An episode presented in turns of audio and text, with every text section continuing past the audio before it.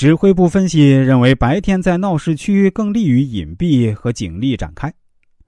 这天夜里，指挥部彻夜无眠，一个围捕计划在酝酿中不断充实完善。十一月七号是星期天，温州商城格外热闹。专案组将人员分组，分散把住温州商城各个主要出口，伺机在犯罪嫌疑人外出时将其抓获。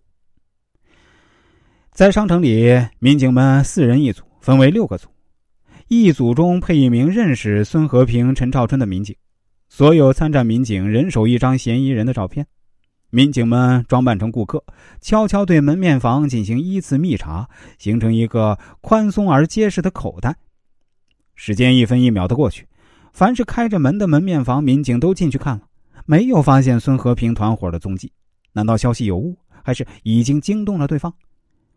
经过分析，专案组领导觉得此次行动秘密，应该不会被发觉。孙和平和团伙成员平时行动诡秘多疑，白天分散活动，午饭时在一起聚餐的可能性很大。这是一网打尽的绝好时机，人员暂时不能撤。下午一点，一组民警刚从一排门面房前走过，身后一道原本紧闭的卷闸门开了，一个三十多岁、皮肤黝黑的男子从里面走了出来，在和民警对视一眼后，转身向另外一个方向走去。他像不像黑皮？宣城区公安分局副局长崔洪斌问临场指挥马鞍山市刑警支队长王俊，王俊果断决定抓人。埋伏在温州商城大门口的警员立即将皮肤黝黑的男青年拿下，就是黑皮。门口守候的民警传递来一个振奋人心的消息：战机在一瞬间出现了。黑皮陈兆春走出的两层门面房，就是孙和平等人的藏身地。行动！参战民警按照战前部署，迅速向这个点靠拢。就近的一组民警来不及等后续队伍，第一时间冲了进去。在一楼遇到个二十多岁的小伙子，就是犯罪嫌疑人王帅。民警们眼疾手快，一拥而上，先堵嘴，没让他出声，就把他拿下。说时迟，那时快，其他民警迅速冲到楼上，正围着桌子捣鼓闹钟和火药的孙和平、熊焕星俩人还没反应过来，就被民警牢牢制服。掀开床上枕头，一把擦得正亮的钢刀放在下面，一把自制的左轮手枪。子弹已经上膛。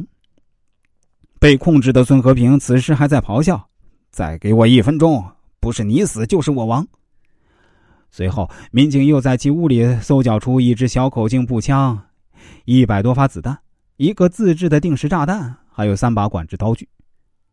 参与此案的警官告诉记者，他们在孙和平身上还搜到一个薄皮日记本，上头写着一连串名字。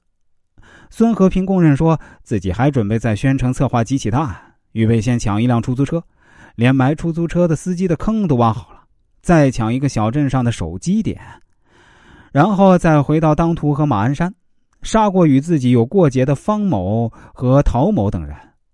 由于公安机关抢先了一步，出租车司机、手机店和十多条生命得以保全。马鞍山市中级人民法院依法审理了此案。判处孙和平等人死刑。